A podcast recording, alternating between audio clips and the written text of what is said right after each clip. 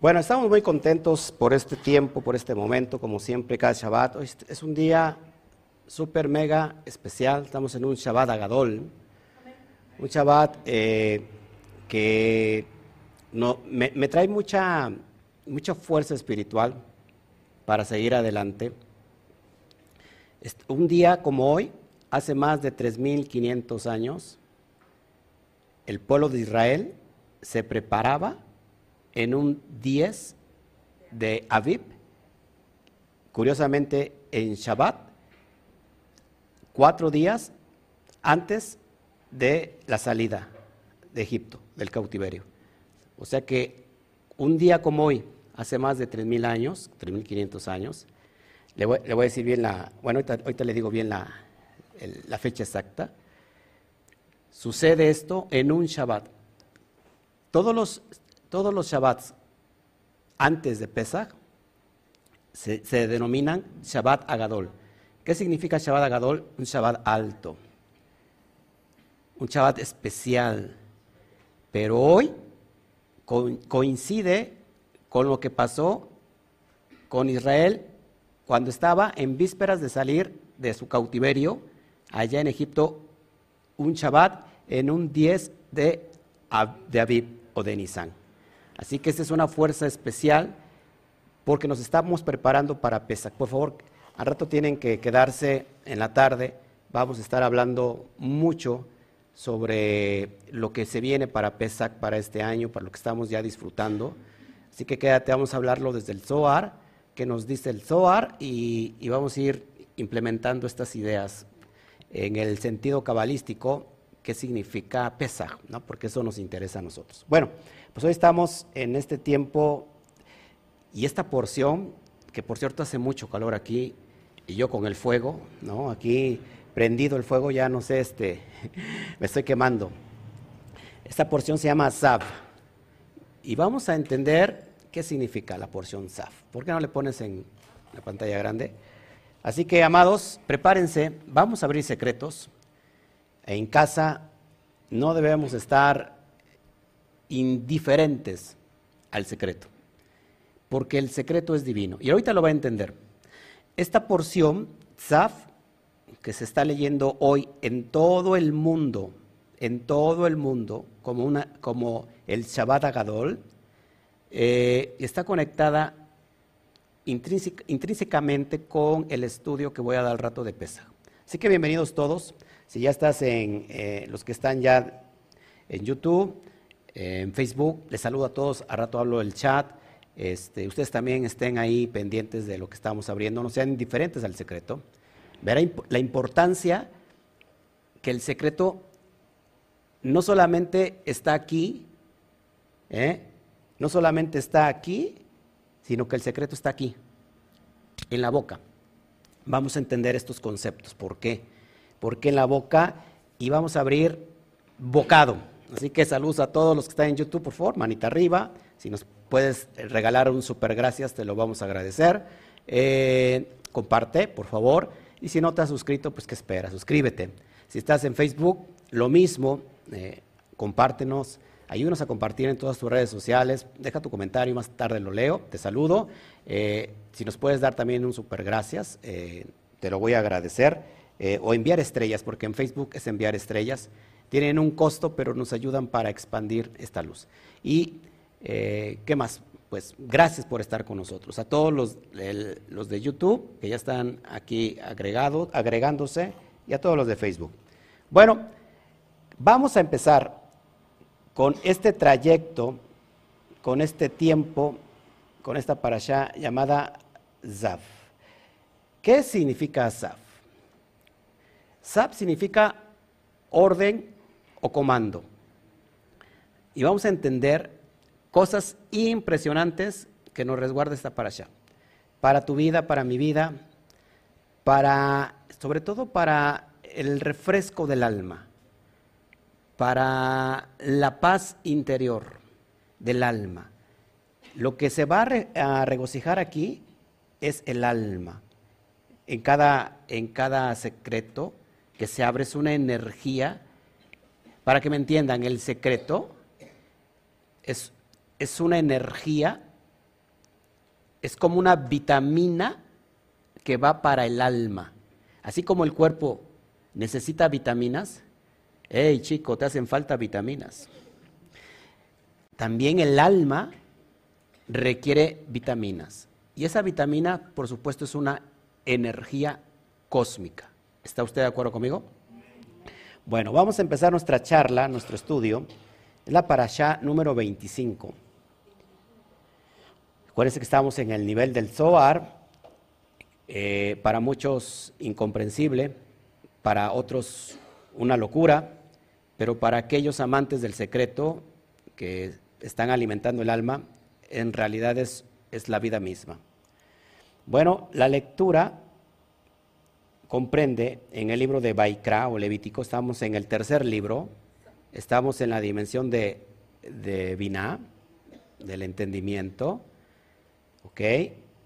Eh, capítulo 6, verso 8 al capítulo 8, verso 36. ¿Qué nos habla esta porción? Por supuesto nos habla, nos sigue hablando de las corbanot. ¿Qué significan las corbanot? Mal traducidos sacrificios. Eh, hablamos hace ocho días de cinco, de cinco ofrendas elementales.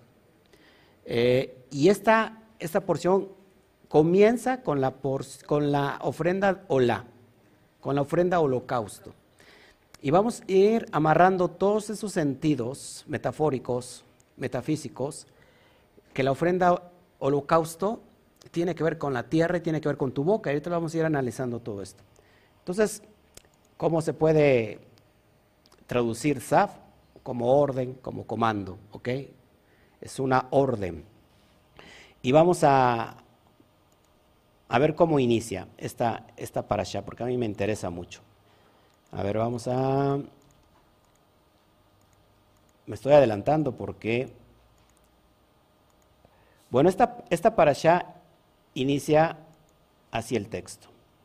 Muy importante que, que en el original dice Zaf el Aarón Beet Banaf Lemor Zot Torah Jaula.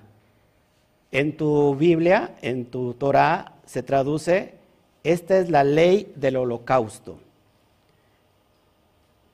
Pero en el hebreo está Sot Torah Jaula. Esta es la Torah de el holocausto o de la ofrenda hola. Y vamos a hablar un poquito, un muchote, que cómo lo mira el Zohar, porque esta es la Torah. O sea, entonces, ¿cuántas Torahs tenemos? El Zohar, al menos, pone dos tipos de Torah. Y ahorita vamos a entender por qué esta, esta Torah, ¿se acuerdan qué significa la ofrenda Ulá? ¿Qué se les quedó de hace ocho días aparte del regaño? Qué bueno que, lo que, los, que no estuvieron aquí porque no les tocó. Pero ¿qué se les quedó hace ocho días de la ofrenda Ulá? ¿Eh? Tiene que estar prendida toda la noche, o sea, el leño, tienen que poner leño porque el fuego tiene que estar prendida toda la noche, no faltar, siempre el fuego encendido. ¿Pero qué se les quedó? De purificar, es, es una de las, de las ofrendas más elevadas y que se compara con el aspecto de la Neshama, o sea, en el sentido del Debekut, de la unidad con Hashem. Si, si, yo quiero, si yo quería ofrendar o quería tener un apego, porque hay, hay las ofrendas de paz, ¿se acuerdan? hay las ofrendas de cereales, hay las ofrendas por el pecado Hatay, por el pecado Asham, pero hay una ofrenda en especial que la carne se quemaba completamente toda, que no era parte para los levitas o el Cohen, sino que era todo, la grasa, todo se quemaba durante toda la noche. Y esa ofrenda es la más alta, de hecho holocausto significa olor fragante, o en otras palabras, subir a las alturas. O sea que esta ofrenda, si yo me quería pegar, unir al santo bendito sea, como israelita, tendría yo que hacer esta ofrenda que es especial, específica, sobre todo es voluntaria, y es la que llegaba a estos niveles elevados, ¿sí? A esta yejida. Acuérdense que hace ocho días hablamos que esta ofrenda de, en los mundos superiores tiene que ver con el aspecto de yejida, ¿sí? por la unión, por, porque yihidad significa yihud, unir. unidad. Ahí viene la palabra ejat, ¿se acuerdan? Ahora, esta porción empieza a hablar precisamente de esta ofrenda Olam. Y es donde vamos de nuevo a mirar cómo esta ofrenda, que ya no hay templo, no hay miscán, no hay sacrificios, cómo la puedo implementar. ¿Les parece? ¿Les parece cómo podemos implementar esta ofrenda? Bueno, es increíble lo que dice el Suar. Por eso yo los, les llamé la atención hace ocho días, porque usted está desperdiciando la ofrenda más elevada. ¿Ok? Entonces vamos, vamos a, antes de ir de, de empezar, quiero llevar con ciertas generalidades, sobre todo en la gematría, y recordar un poquito lo de hace un, año. Si no ha visto la porción, véala, se la recomiendo. Eh, bueno, la gematría de la, de la palabra Zav, que significa comando, tiene una gematría de 96. Acuérdense que cuando estamos comparando, intercambiando palabras que tengan el mismo valor en gematría, nos está aludiendo a algo, ¿no? O sea, Zav no solamente significa comando, sino que por el, por el, el valor gemátrico nos va a enseñar que también puede significar otra cosa. Bueno, esto, esto lo practicaba Abraham Abulafia. Para los que no saben quién es Abraham Abulafia, uno de los místicos más, más poderosos, al menos en la cábala estática. Eh, y después vamos a hablar un poquito de Abraham Abulafia. Un loco para su tiempo, porque estaba muy adelantado, tanto que hoy eh, las meditaciones de Abraham Abulafia todavía siguen siendo alguna locura para muchos. Entonces, debemos de, estar muy claros con, estos conceptos. Entonces, intercambiar estos valores nos llevan a estas dimensiones de conocer que SAF no solamente significa orden o comando, sino que dentro de sí eh, tiene un ADN que, nos está también aludiendo a otra cosa. Este es lo, poder, lo poderoso que tiene el, el hebreo. Esta porción, curiosamente, tiene 96 versos. O sea, si Saf tiene el valor de 96. Esta porción tiene en su original 96 versos. Ya está enseñándonos algo que ahí hay algo escondido. Se está, me, está, me está siguiendo. Recordamos que la palabra orden, si yo ordeno mi cerebro con mi corazón, es decir, el intelecto con las emociones, eh, en hebreo es amoach be alef, que creen tiene exactamente la misma gematría de 96. En pocas palabras, esta orden nos está aludiendo que pongamos en orden algo dentro de nosotros y esto significa el intelecto y las emociones. Cuando creamos esta unidad, eh, estamos eh, equilibrando los dos extremos, ¿no? las dos columnas, derecha e izquierda, y las unificamos en la columna central. ¿Ok? Eso lo vimos hace un año, 96. Pero hay más, antes de pasar a la profundidad. Por ejemplo, la palabra Be Mazal Tov, que significa buena suerte o buen destino, eh, tiene exactamente 96. Vamos a juntando estos resultados. O sea que el orden de esta ofrenda o la nos está aludiendo que dentro de nosotros tenemos que hacer cambios, ordenar, ¿no? Cuando nos ordenamos, estamos unificando cerebro y corazón. ¿Ok? De hecho, cuando unifico cerebro y corazón, me da la palabra o la gematría 80, que es el, exactamente la gematría de asiento. Es decir, cuando yo unifico mi intelecto con las emociones o unifico dentro de mí el árbol de la vida que tiene que ver con con Ping, ¿eh? que es Keter Binah, que tiene que ver con el cerebro, con la cabeza, con el intelecto. La uno a mi Seiram Ping, que son mis aspectos emocionales. Entonces estoy creando un asiento para que se siente quién? El rey, el rey del universo, y deje de ser gobernado por las fuerzas extrañas y ahora sea gobernado por la fuerza que gobierna Israel. ¿Quién es la fuerza que gobierna Israel? El santo bendito sea. ¿Ok? Entonces, cuando creo el asiento, a ver, préstame atención, cuando creo el asiento, ya no estoy eh, influenciado por el mundo astral. El mundo astral de Serampín, que acuérdense que en, el, en escala externa del macrocosmos, es todos los planetas que de alguna manera influyen sobre nosotros. Así como es, como es arriba es abajo, acuérdense, como es adentro es afuera. Dentro de mí también tengo un cosmos, sería un microcosmo, es decir, eh, fuera de nosotros hay un árbol grandísimo de la vida, de cómo desciende esta energía desde el Sof hasta la materia, hasta la Tierra. Dentro de nosotros también tenemos ese, ese mismo holograma, cómo está funcionando. Lo más alto sería la cabeza, ¿no? que está conectado a, la conciencia, esta conciencia que no está dentro, sino que está externa, a su vez está conectada a la supraconciencia, ¿ok? Lo que conocemos como matriz divina o como Ein Sof, ¿ok? O como Dios, ¿ok? Entonces, eh, cuando yo me estoy ordenando por dentro, creo un asiento, eh, ya no voy a ser gobernado por la fuerza astral, sino que ahora voy a ser gobernado por el bendito sea. Es decir, eh, estoy bajo los propósitos de Hashem. ¿Me está siguiendo? Entonces ya desde ahí tenemos muchos secretos. Y si yo ordeno esto, entonces tengo un buen destino, un buen masal. Por eso la palabra B masal top significa buen destino. Es decir, que si yo ordeno mi interior, puedo yo también cambiar mi destino. El destino se puede cambiar. Gracias. Gracias, porque veo que todo el, destino se puede cambiar. Pero muchos de nosotros estamos, ¿cómo se dice cuando estamos en contra de algo? O sea, cuando nosotros mismos nos estamos autoaniquilando, nos estamos autosaboteando simplemente con la habla, con lo que hablamos. Es decir, si nuestro, nuestro destino está cambiando por una acción de mérito, por ejemplo, hoy es un mérito que usted haya venido. ¿No? Es un mérito. Y usted no lo sabe, pero es un gran mérito, más sobre todo Shabbat Agadol. Pero, ¿qué pasa?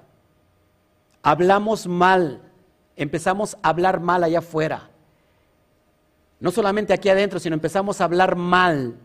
Y estamos autosaboteando nuestro propio mérito que nos está cambiando el destino. O sea que si el destino está cambiando por los méritos que estamos haciendo a, cuando accionamos los misbot, acuérdense que los misbot, los mandamientos, eh, son, son, como códigos que se abren porque no son mandamientos en sí, porque si no, no habría libre albedrío. Si, si, tenemos libre albedrío, ¿para qué queremos mandamientos? De hecho, la Cábala enseña que aquella persona que obedece la Torah sin entenderla está haciendo idolatría, se llama bodazara, ¿ok? Porque lo estamos haciendo con la emoción, pero no con el intelecto. Cuando digo intelecto no me refiero a lo intelectual solamente, sino al conocimiento que yo estoy haciendo y cuando llevo esa acción estoy abriendo lo que está contenido en cada secreto, en cada misma. ¿Me, va siguiendo? Entonces, a veces estoy cambiando mi, mi, destino, estoy cambiando mi masal y de repente digo, ay, no sé cómo me vaya a ir. Ay, este, me va a ir mal. Empiezo a hablar contrariamente a lo que yo estoy estableciendo como mi masal. Y otra vez, voy para abajo. O sea que no, no está concordando o no está de acuerdo a lo que yo estoy pensando con lo que yo estoy hablando. Y acuérdense que de la abundancia habla el corazón. Por eso el corazón, que es Tiferet dentro de nosotros, tiene que estar trabajado y corregido. Porque si no está trabajado y corregido, mis emociones voy a estar hablando conforme a ellas. Si no están corregidas, voy a estar hablando mal. Si están corregidas, entonces estaré cambiando mi forma de hablar y, cuando cambio mi forma de hablar, entonces cambio completamente mi atmósfera. ¿Ok? Esta energía que te estoy diciendo la contiene esta allá. ¿Me va siguiendo? Ahora, más todavía. La palabra con que inicia esta porción que es Vayadaber Adonai el Moshe Lemor, se repite, dicen los sabios, los Jajamín, 70 veces en la Torah. 70 veces en la Torah. ¿Y qué tiene que ver? A mí que me interesa si sean 70 o 71. Mucho, porque el 70 nos está aludiendo también a otro código. 70, la palabra secreto tiene un valor 70. Perfecto. Si a 70 le sumo el tetragramatón, el nombre inefable, el Chenja Meforash Yud Hei me da exactamente igual a 96. Esta porción contiene el secreto de Yud Hei Bat Hei. Yo los tengo que enamorar a ustedes de alguna otra manera. No sé si les reparta usted este dinero para que se emocione, este, porque creo que no está, no está eh, inyectando su cerebro esta energía, no lo está comprendiendo. ¿Está muy elevado el secreto? ¿O está muy, está, es muy fácil de entender? Bueno, que sea conforme a lo que habla. O sea, tiene que afirmar lo que está entrando por su cerebro. Es una forma de cambiar el masal. Por ejemplo, mi masal está, está sentado, mi suerte está echada, porque hay una fuerza astral que ya lo, que ya lo indicó, que ya lo estableció. Y luego me voy a morir para la siguiente semana. Yo puedo cambiar ese masal, por ejemplo, con hacer, hacer una sedacá. La sedacá es una forma de hacer un corbán de estos cinco corbanos que estábamos hablando, es una forma. Pedir perdón al hermano tiene que ver con otra ofrenda que se hacía cuando estaba el Mishkan levantado. Pedir perdón a Dios también. Entonces, hay, como ya no hay templo y no hay sacrificios, yo, yo puedo hacer diferentes acciones y hacer ese tipo de ofrendas que son similares al día de hoy, porque como ya no hay, repito, templo, pero sí hay acciones que son igual a estas corban, estos corban. Este, este corbán especial que es Olá, te voy a enseñar cómo se tiene que hacer en este tiempo. ¿Ok? Entonces el secreto de esta porción es que contiene el secreto de Yud Hei Bat Hei. Y creo que ya con eso estaríamos más que servidos. Por eso tenemos que estar atentos con lo que viene. ¿Ok? Sigo. Sigo. Entonces el secreto de Yud Hei Bat Hei. El secreto de Abayá. También se le conoce. ¿Por qué es Abayá? Porque es para no decir Yud Hei Bat Hei. El secreto de Abayá. Es intercambiar las letras. Ahora, el secreto de, de Yud Hei Bat Hei, dice el Salmo 25.14, es para los que le temen. Y aquí quiero hacer un poquito de énfasis, que es temerle a Hashem. Cuando una persona guarda Shabbat, guarda aquello, guarda el otro con temor, lo está haciendo de manera equivocada, porque eso, ese temor viene de la emoción. Escuchaba decir alguien esto. Cuando una persona le tiene temor a, Dios, es como que hay una emoción ahí en contra, pero cuando alguien le tiene temor a la luz, o quien le tiene temor de fallar a la luz, cambia completamente la cosmovisión, porque eso ya es con el intelecto. Entonces, cuando la persona le teme al eterno, es decir, cuando está tratando de abrir estos códigos, esta persona está adquiriendo el secreto de Yud Batkei. El Salmo 25, 14 dice, el secreto de Yud Batkei es para los que le temen. Ok, ahora, la palabra que está al último, que es para los que le temen, es la palabra liraf, el secreto, el secreto. Sot Yudkei Batkei liraf, es decir, temor, tiene un valor en gematría de 257. Preste atención, liraf, 257. Y vamos a entender un poquito también qué es el secreto de Yudkei Batkei para los que le temen. Liraf sí se puede traducir como, eh, como temor. Ahora, fíjense, la palabra or ageulá.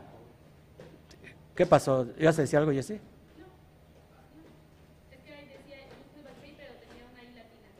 Ah, ok, es lo mismo. Or ageulá.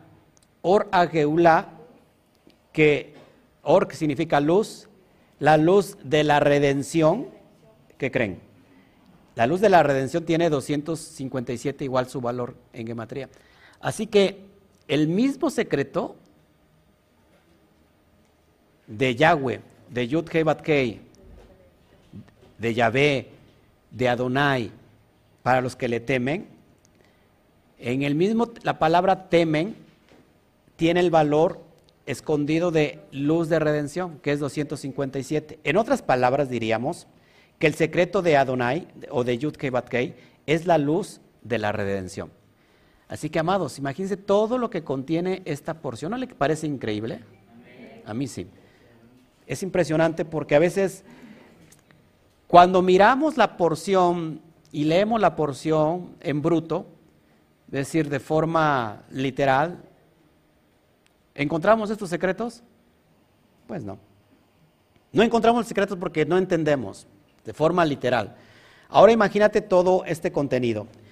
Este contenido es como si fuera un paquete energético que estamos abriendo y lo estamos recibiendo ahora mismo.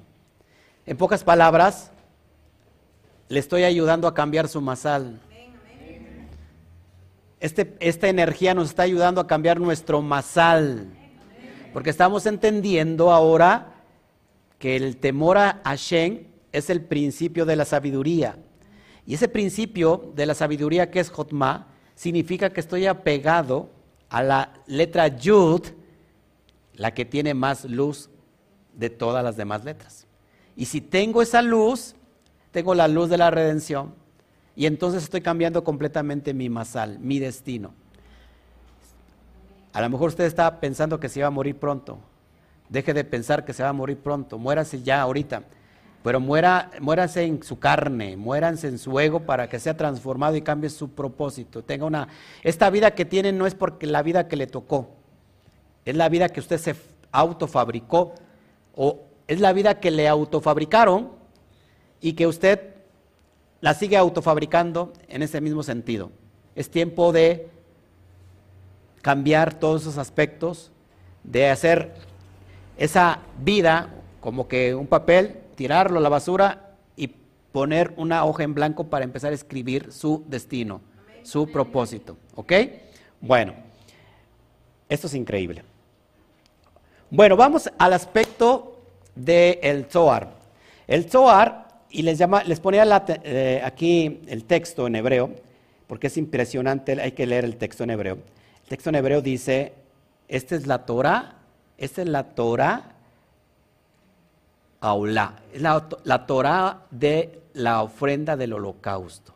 Y vamos a entender qué significa esto. Voy a sacar mi libro, el Zohar, y vamos a empezar a, leer el Zohar. Esto es impresionante. Baruch Hashem, para los que se emocionan con el Zohar. Para los que no se emocionan con nada, pues que les llegue la muerte para que ya se acaben de emocionar bien allá en el cielo, cuando pasen lista. Vamos a leer un poquito el Zohar, presta atención. A mí me encanta hablar sobre el Zohar. Todavía no termino, es, lo que sigue es una locura. Y le voy a enseñar cómo aplicar esta ofrenda. Vamos para allá. Capítulo 1, en el libro El Zohar, dice así. Estoy en la página 283 por si acaso. Vamos a leer qué dice el, el Zohar sobre esta parasha Saf en cuestión de que esta es la Torah de la ofrenda quemada. ¿Por qué?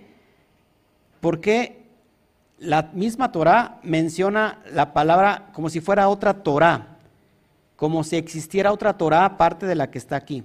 Y vamos a entender.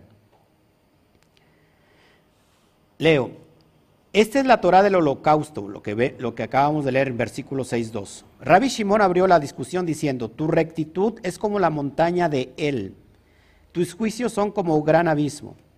En Salmos 37, 36.7. Hemos explicado y hemos aprendido este versículo. Ven y ve, la ofrenda quemada que se eleva hace que la congregación de Israel se eleve y se adhiera arriba. ¿Quién es Israel?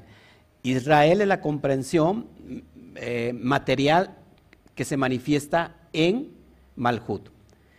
Pero luego esta conciencia que fue caída, y acuérdense que antes de Israel es Jacob, Jacob tiene que ver con talón, es decir, la parte más baja, lo que está pegado a la tierra, y en el sentido de que Israel cuando a Jacob el nombre, cuando vence su propio Yeser Hará, este ángel que se, que se le presenta como el Satán, ¿quién es el Satán?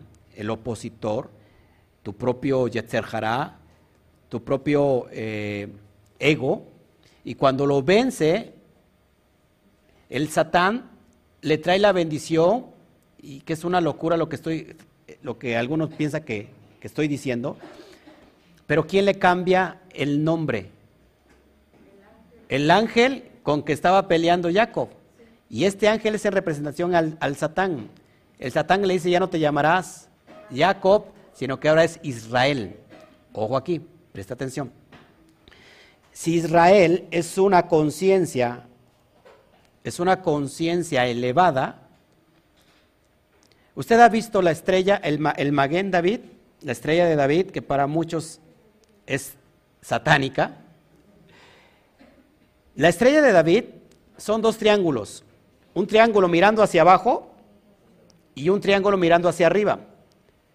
Ahora, son las dos columnas del árbol de la vida. Columna derecha, que es Geset, columna izquierda, que es Geburah.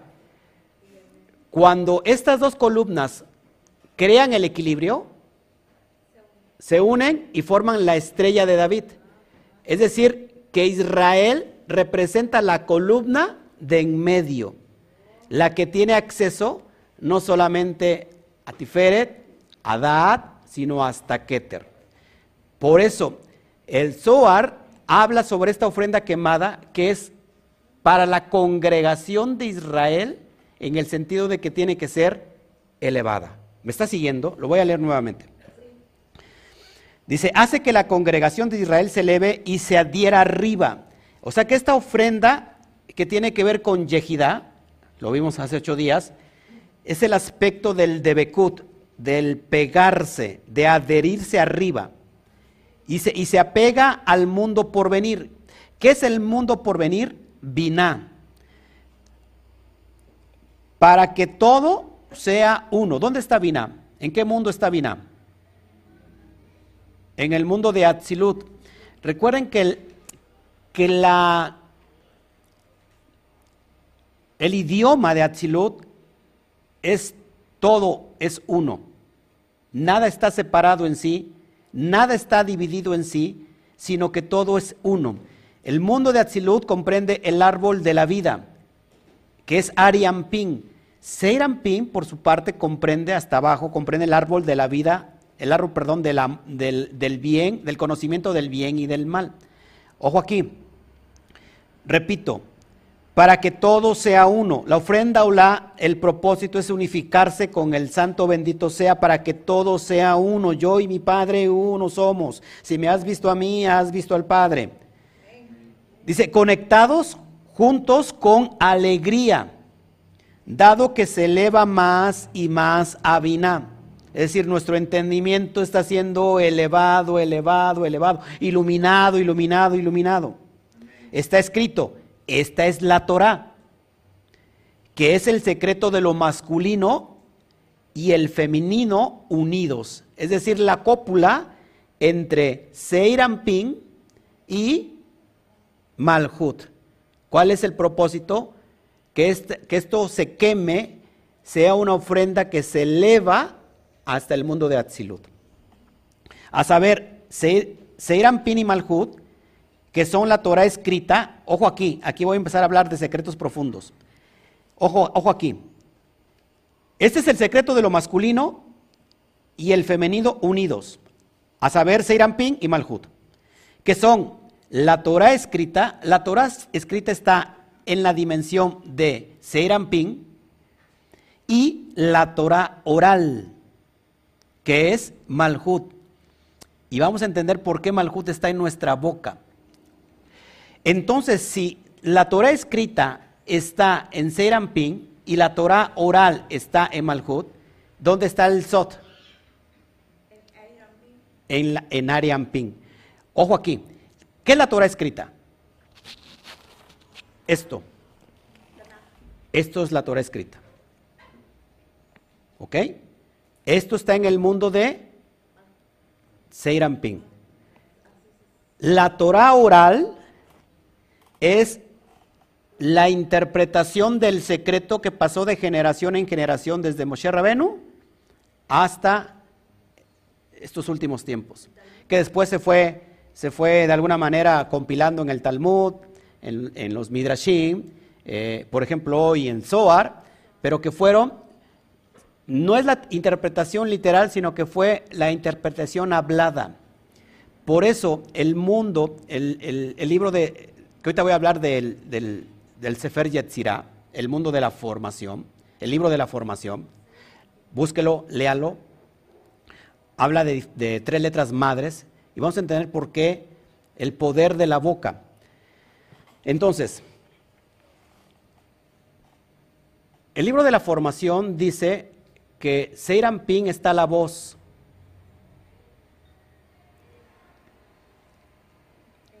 Y en este mundo de Malhut está la expresión, se puede decir. Entonces, ¿qué es la, qué es la, qué es la interpretación oral? Es algo que va más allá de la interpretación literal. Entonces, Seiram comprende la Torah oral, pero esta Torah que, comprende la ofrenda que se va a quemar es la interpretación oral. Es decir, la, interpretación o la Torah que tiene que estar en dónde? En mi boca. ¿Ok? Vamos, vamos a seguir leyendo. Dice, a saber, Seiram Pin y Malhut, que son la Torah escrita de Malhut y la Torah oral. La Torah oral es el secreto de Seirampín. Es decir, que la Torah oral es el secreto de la, de la Torah escrita. ¿Ok? Sigo leyendo. Verso 3. Hemos explicado que la ofrenda quemada es el santo de los santos. Fíjate cómo habla el Zohar de la ofrenda quemada, de la ofrenda ulá, del holocausto. Es el santo de santos. De acuerdo con el secreto del Espíritu Celestial, que es Biná porque tres espíritus están conectados a la ofrenda quemada. Tres espíritus están conectados a la ofrenda quemada. Uno, el espíritu inferior llamado el Espíritu Santo, que es Malhut. Dos, el espíritu medio llamado el espíritu de Jodma y Binah, que es Seirampin. El hijo de Jodma y Binah. ¿Quién es el hijo de Jodma y Binah? Dad, el conocimiento. Pero este espíritu, a ver, sigo leyendo. Dos, el espíritu medio llamado el espíritu de Jodmai Binah, que es Serampín, el hijo de Jodmai Binah, es también llamado un espíritu inferior, siendo inferior en relación a Binah. Pero este espíritu sale del, sale del chofar que incluye el fuego y el agua. Cuando se escucha el chofar, lo que está brotando del chofar es el fuego y el agua.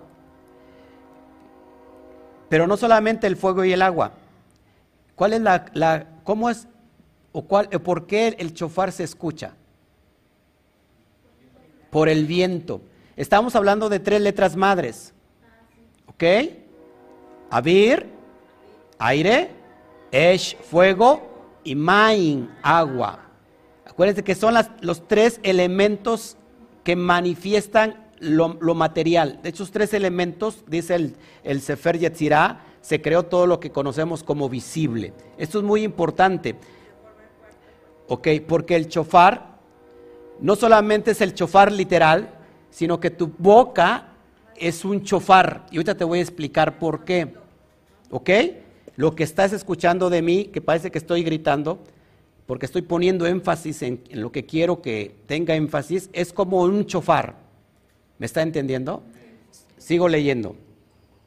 Dice que incluye el fuego y el agua. Y otro espíritu, el número tres, el espíritu superior, secretamente oculto, biná, en el cual todos los espíritus santos son sustentados, de los cuales todos los rostros brillan. La ofrenda quemada, por lo tanto, se convierte en un espíritu real otra vez.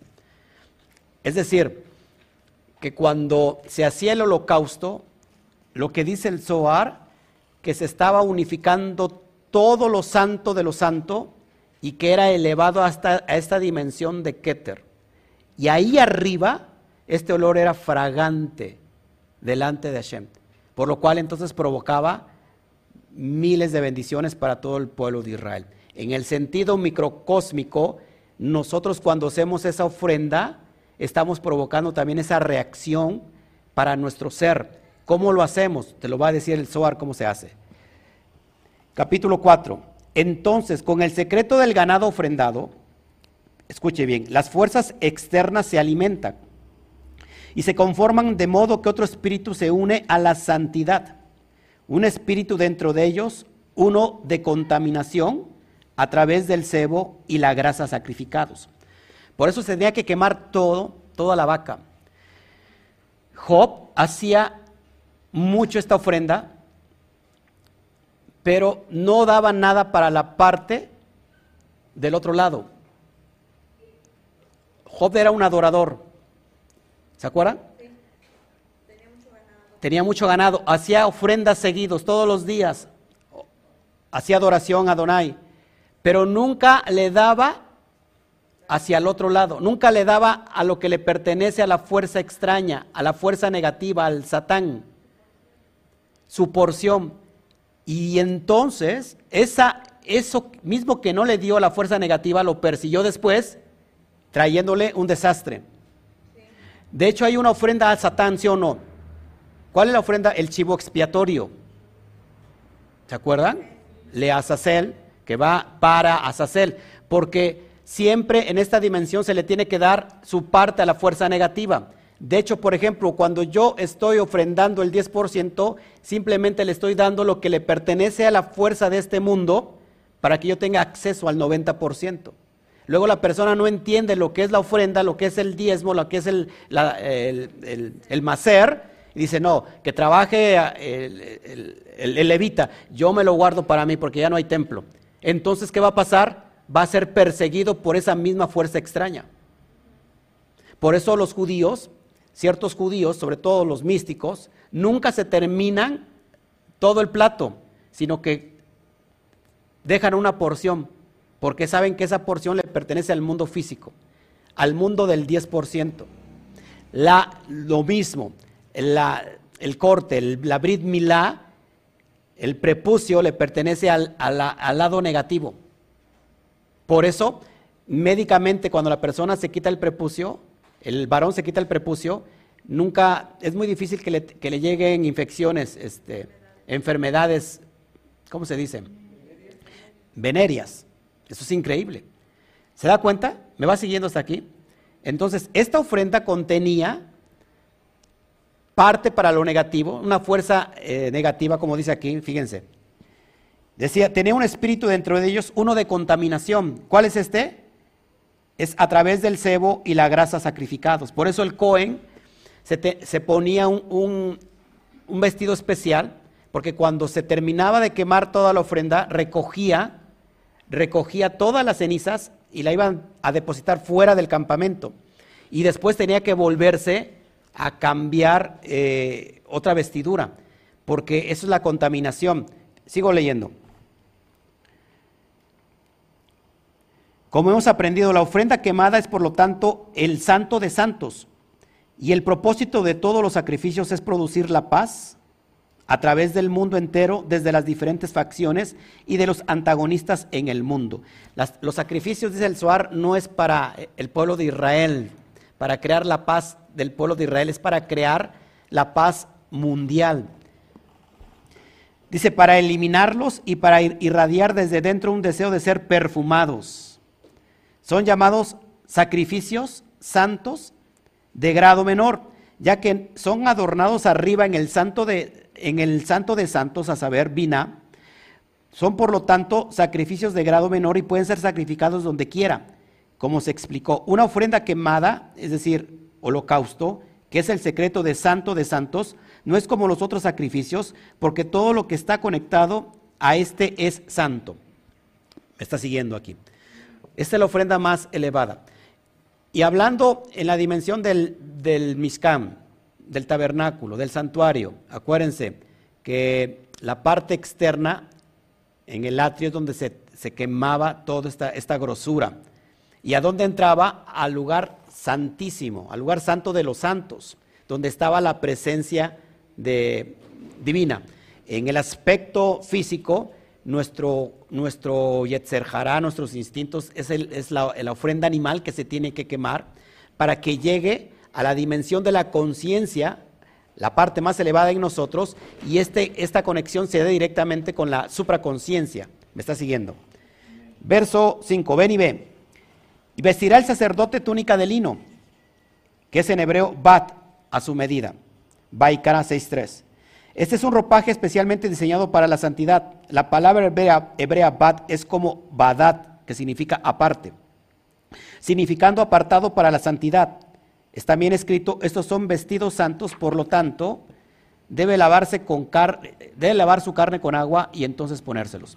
Entonces les comento que levantaban toda la ceniza y a su vez se contaminaban por esa ceniza, pero después la, la iban a, arrojar fuera del campamento y volvían a cambiarse para estar purificados. Sigo leyendo, con esto voy a terminar esta parte. Rabbi Shimon dijo, aprendimos que está escrito, Hashem, tú preservas al hombre y a la bestia. Tejilín 37, 36, Así es el secreto del hombre que se eleva, así el secreto del hombre se eleva del aspecto de hombre a través del deseo y la oración. ¿Cuántos quieren saber cómo se hace esta ofrenda hoy en día? Bueno, a través del deseo y la oración de estar escudriñando el secreto de la Torah. Cuando yo escudriño el secreto de la Torah, estoy creando una ofrenda la, porque lo que va a salir de mi boca va a salir la expresión del secreto de la Torah como lo estoy haciendo ahora. Y entonces hay, hay paz en el mundo. Cuando un sádic estudia la Torah todo el día y de noche, está creando esta ofrenda así como lo creaba el Cohen Gadol y había paz en Israel hay paz en el mundo y el mundo se está sosteniendo. Así que, ¿cómo puedo elevar? ¿Cómo puedo realizar una ofrenda Olá en este tiempo? Estudiando a profundidad el secreto de la Torah, el deseo y la tefilá. Cuando digo tefilá, o sea, la tefilá tiene que ver con la oración, la expresión que está hablando de mi boca, es decir, la Torah oral. La Torah escrita es una cosa y la Torah oral es lo que sale de mi boca. Y esto está creando qué? Esta ofrenda de olor fragante delante del bendito sea. Es lo que dice el, el Suar. Sigo leyendo. Repito, así, el secreto del hombre se eleva del aspecto del hombre a través del deseo y la oración. Y la bestia del aspecto del ganado que es sacrificado en el altar. Es decir, la similitud entre la Torah oral que está en mi boca es exactamente igual que, el aspecto animal que se quemaba en, en el altar. El sacrificio de un hombre está realmente en el deseo y la oración, repito. Es decir, atar un nudo arriba en el secreto del hombre entonces llega eso del ganado. Todo está en el versículo hombre y animal. Esta es la razón secreta de por qué ambos, hombre y ganado, son necesarios para un sacrificio. Como dice, ven y ve, cuando el Santísimo bendito sea Él, creó el mundo, lo hizo así, hombre y bestia. Es decir, amados, que esta dimensión de esta ofrenda nos lleva a conectar con la profundidad del Santo bendito sea a través de esta ofrenda grata que, sabe, que, que sale hacia estas eh, dimensiones del mundo de Atzilut. Y soy uno con él. Ahora, esto no, esto no lo trae el Zohar explícito, pero les voy a enseñar cómo o qué tiene que ver, por qué el poder lo tengo en la boca. ¿Por qué dice que el chofar contiene los elementos de agua y fuego. De hecho, el chofar es un, es un instrumento de guerra. Guerra tiene, ver, tiene que ver con fuego, con agua, tiene que ver con bendición. Pero si el chofar no es soplado, no saldría sonido y tiene que haber aire. Todos esos elementos, fuego, agua y aire, están dentro de nosotros. De hecho, el Sefer Yetzirah, que habla del libro de la formación o el libro de la creación, cómo se es posible crear con de la nada, a través del secreto y a través de la voz, producir o materializar cosas en el mundo, del mundo espiritual y traerlos abajo. Por ejemplo, haciendo un, cordero para cenar en Pesaj. Esto es increíble.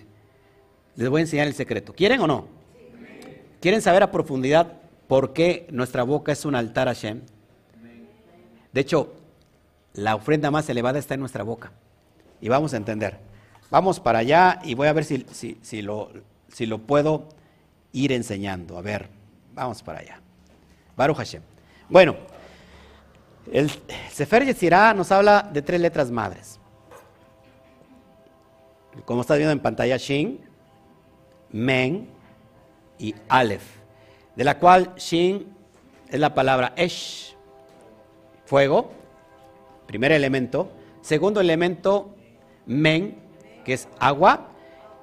Y tercer elemento que es Abir, que se traduce como aire. ¿Ok? Con estos tres elementos se crea la tierra. Pero mire lo importante de esto, que es, a mí me fascina. Espero, espero me, me entiendas. Vamos a ver, a mirar un poquito la perspectiva del santuario.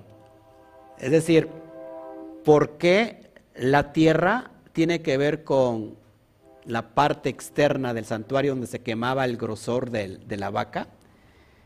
¿Y, ¿Y qué tiene que ver con, ¿Por qué tiene que ver con la boca? Entonces tenemos Esh, agua, Main y Abir, aire. Estos tres elementos son primarios. Y el cuarto elemento sería la tierra. Sería como secundario. De hecho, de estos tres elementos se crea la tierra. ¿Ok? Perfecto. Vamos a seguir. Ahora, en el relato de la creación empieza diciendo, Bereshit para Elohim et asamain bet aretz. Et a shamain. La palabra shamain, que se traduce como cielos, si te das cuenta, mira que la palabra shamain tiene dos elementos, dos letras madres dentro de ella, que es shim y que es men. ¿Ok? Es decir, que estos cielos en realidad tienen o contienen fuego y contienen aire. ¿Ok? Esto es increíble, no se pierda. Ahora, esto que te estoy enseñando de las tres letras madres está relacionado con el nombre de Yud Hei Bat ahorita, ahorita te lo muestro. Ok. Entonces Shamaín contiene fuego y agua dentro de la propia palabra. De hecho, para la Cábala o para el Zohar, los cielos es Seirampín. O sea que cielos no tiene nada que ver con lo que nosotros hemos entendido. No tiene que ver con el mundo de arriba. Cielos es el aspecto de, de es decir, el rostro pequeño, es decir, los astros. Pero el cielo que nosotros queremos llegar es realmente el que está arriba, arriba del cielo. Ok, entonces, vamos a ver qué tengo aquí. Es comparado los tres elementos con, los, con, el Shen Hameforash, es decir, Yud, Hei, Bat. Porque la Hei, la última Hei, es repetida. ¿Sí? Entonces, tenemos tres elementos, Yud, Hei, Bat, como los tres, elementos. Esas tres letras, las tres letras del nombre, Yud, Hei, Bat, es en referencia a los, los tres elementos que conforman esta dimensión. ¿Ok? Y la letra final Hei sería como el aspecto de estos tres, el resultado de estos tres. ¿Ok? En, el árbol de la vida, acuérdense que Yud está en Jotma, Hei está en Binah, Bab es todo lo que es el mundo de Ping Y por último tenemos la última Hei. Ok, ahora presta atención a la gráfica. La Hei que ven azul cielo es donde se quema la ofrenda Olá para que se suba a la Hei que está arriba. En la Hei, segunda Hei tenemos un secreto. ¿Cuál es el secreto?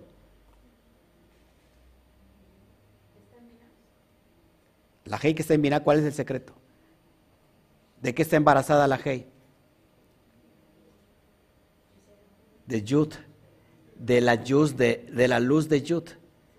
¿Ok? Ese es el secreto, lo enseñé hace 15 días.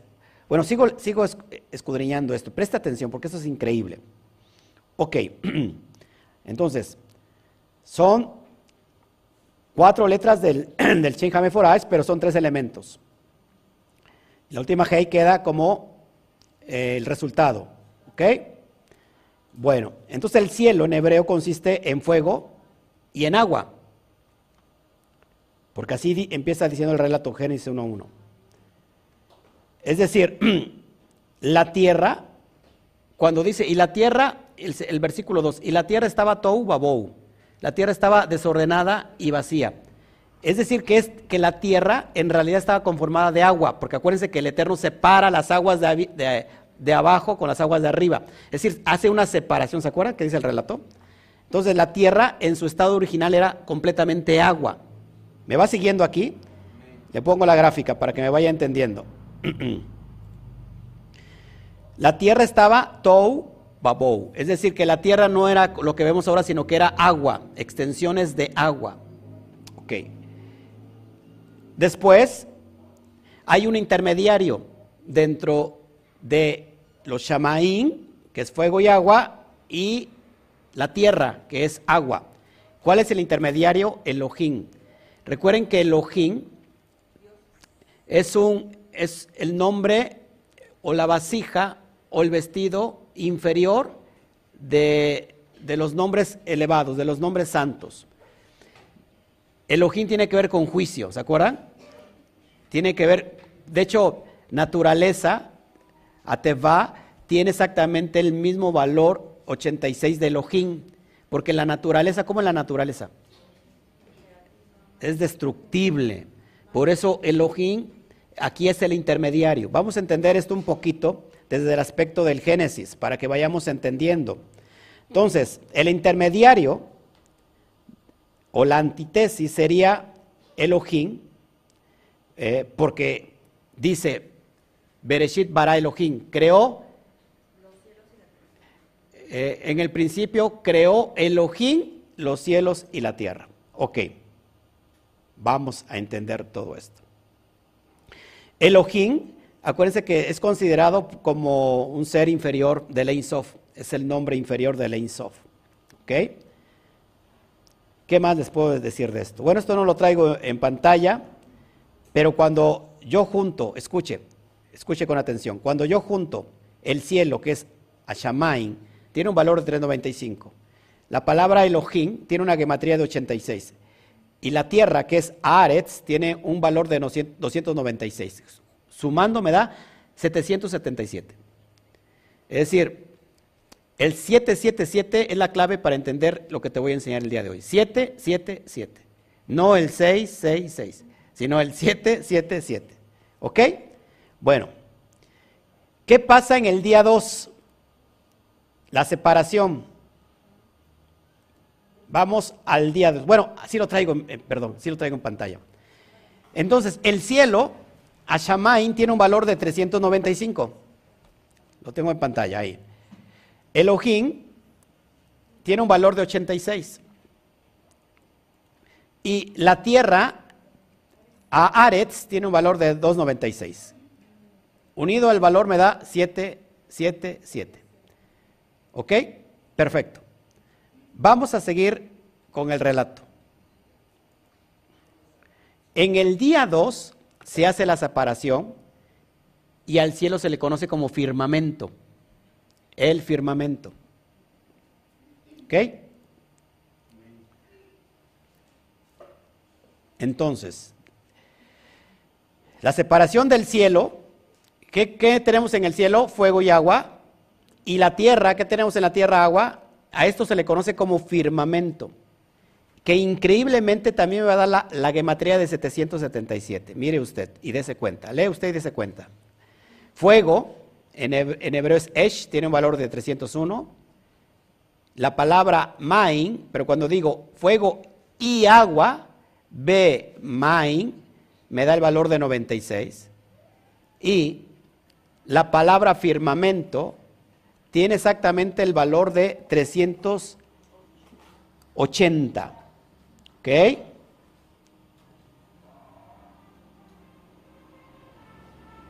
Ok. Cuando yo sumo estos valores me da igual a 777. Eso es increíble. Eso es lo que pasó en el día 2 del Génesis. Ok. Entonces, ¿qué, se, se, presentaba en ese holocausto, en ese misbeach, en, en ese altar donde se quemaba? ¿Qué había ahí? Fuego. Había fuego. Increíblemente había los tres elementos. Fíjense, fuego, aire y agua. ¿Por qué? Porque nos viene a la mente, y lógico, vemos el fuego. El aire porque es el, está, está avivando el fuego. Claro, pero entonces el agua, ¿de dónde lo sacamos? ¿Eh? Ahorita lo vamos a entender. Entonces, fíjense, en el modelo anterior lo que estamos aprendiendo, que el fuego del cielo es el dador. Ahí lo tengo en pantalla, vamos a ver si lo tengo en pantalla, porque son, son varias gráficas que, que he estado sacando. Ok, acá lo tengo en pantalla. Entonces, mire, el, el fuego, en este modelo, el fuego del cielo es el dador, es el aspecto de masculino, el que da.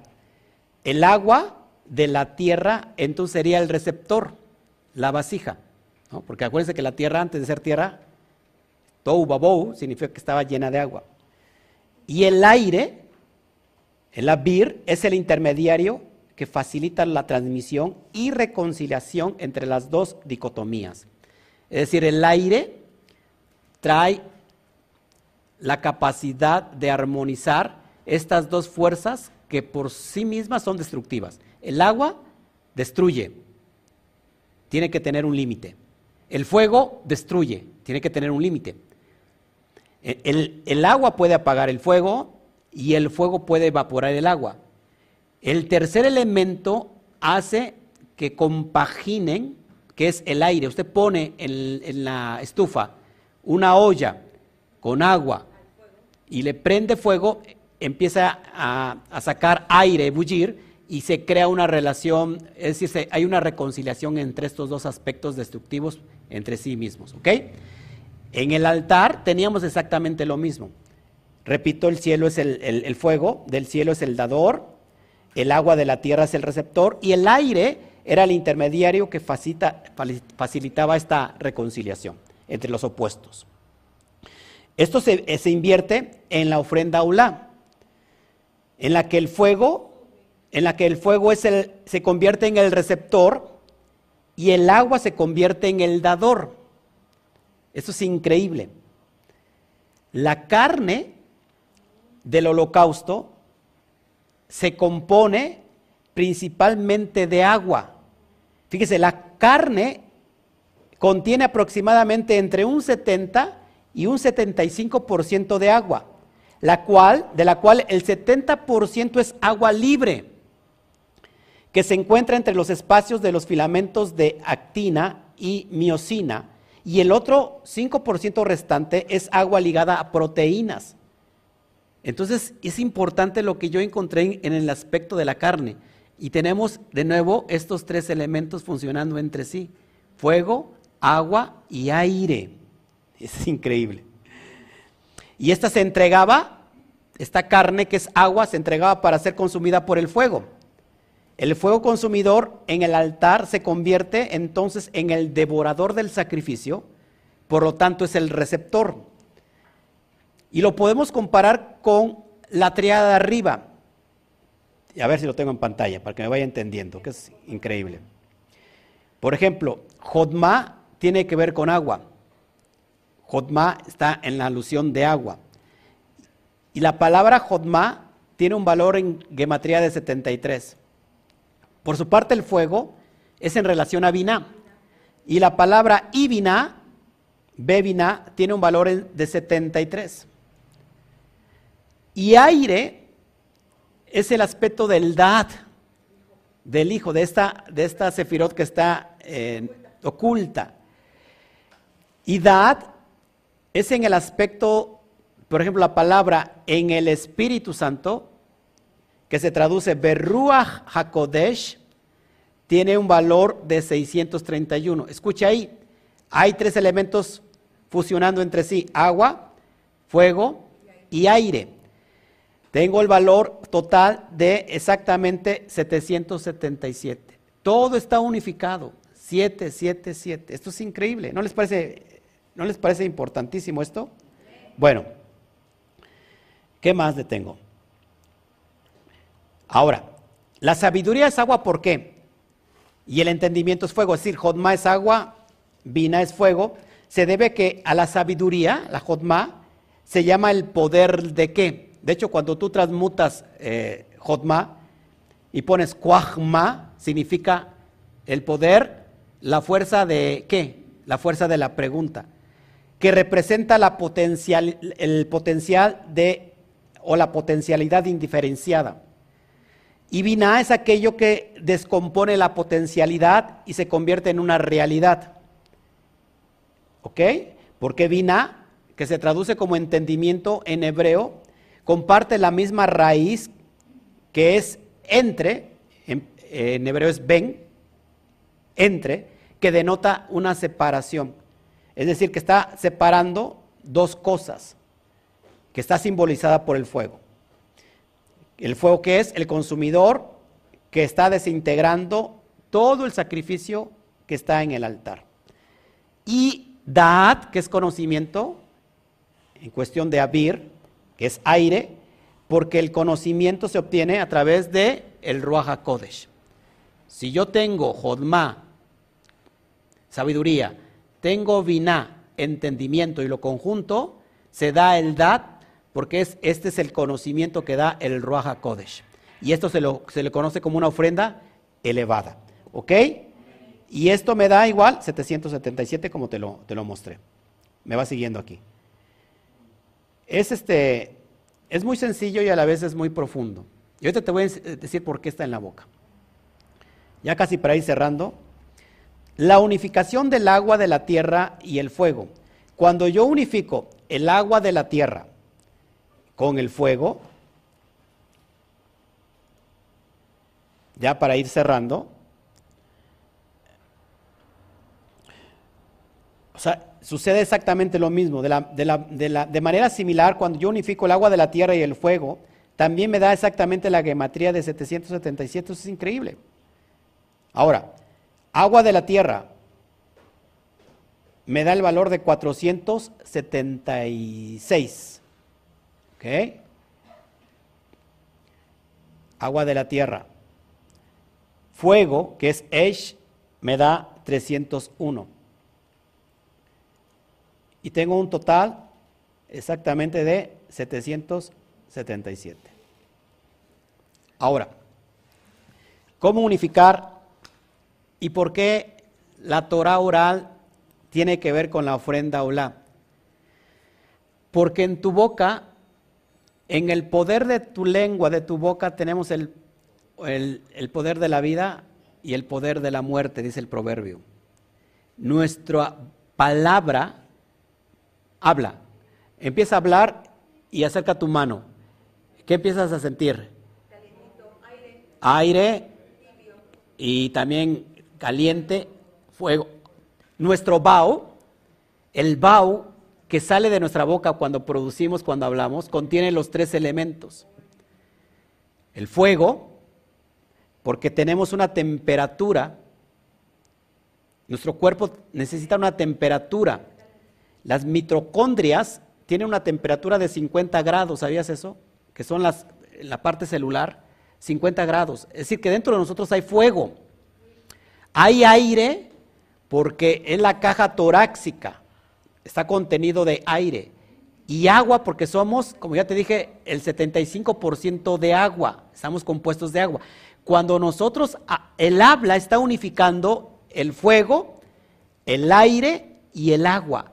Es decir, que nuestra boca se convierte en un altar porque está creando está materializando lo que hablamos. Por eso debemos de cuidar lo que hablamos porque la boca representa el altar de la ofrenda olá. Y por eso por medio de ella podemos cambiar nuestro masal, nuestro destino. Pero desgraciadamente, y digo desgraciadamente porque así la palabra estamos hablando mal, por lo cual entonces nuestra ofrenda no es grata. Por eso Hashem nos hizo a imagen y semejanza.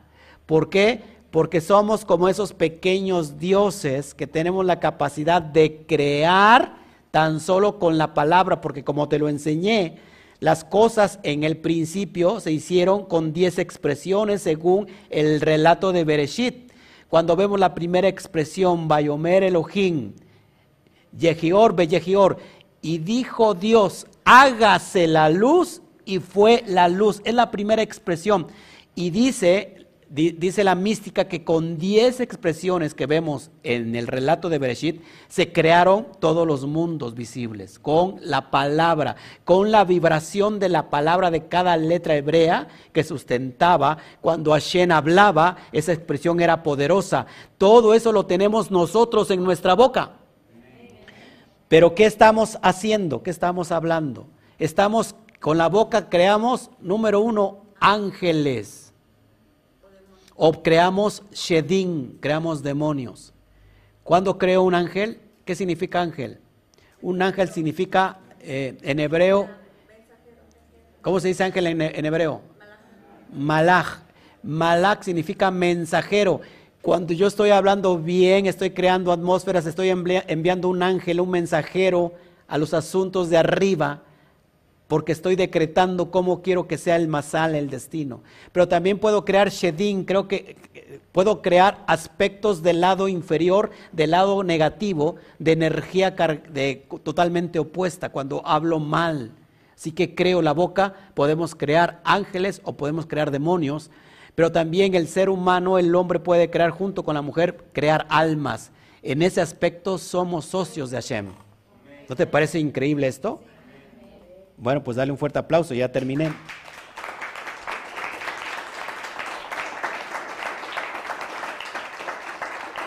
Te traigo lo último. Entonces en el altar es donde el elemento es, el fuego consume main, consume el agua, facilitando, facilitado por el aire, por abrir, ¿ok? Quédese con eso, por favor, que lo tenemos. El altar está en nuestra boca. El cuarto elemento que es la tierra es el misbeach, el altar, que se denomina altar de la tierra. Según Éxodo 20, 24, dice que la tierra es sea, el, altar de la tierra es considerado, o sea, la misma tierra es el altar donde se quema la ofrenda olá. Y con eso ahora sí termino. Ya, dale un fuerte aplauso, ya. Termino con este sacrificio. Bueno, muchas gracias a todos por estar con nosotros. Baruch Hashem. ¿Entendió ahora sí que somos un altar? ¿Se acuerdan?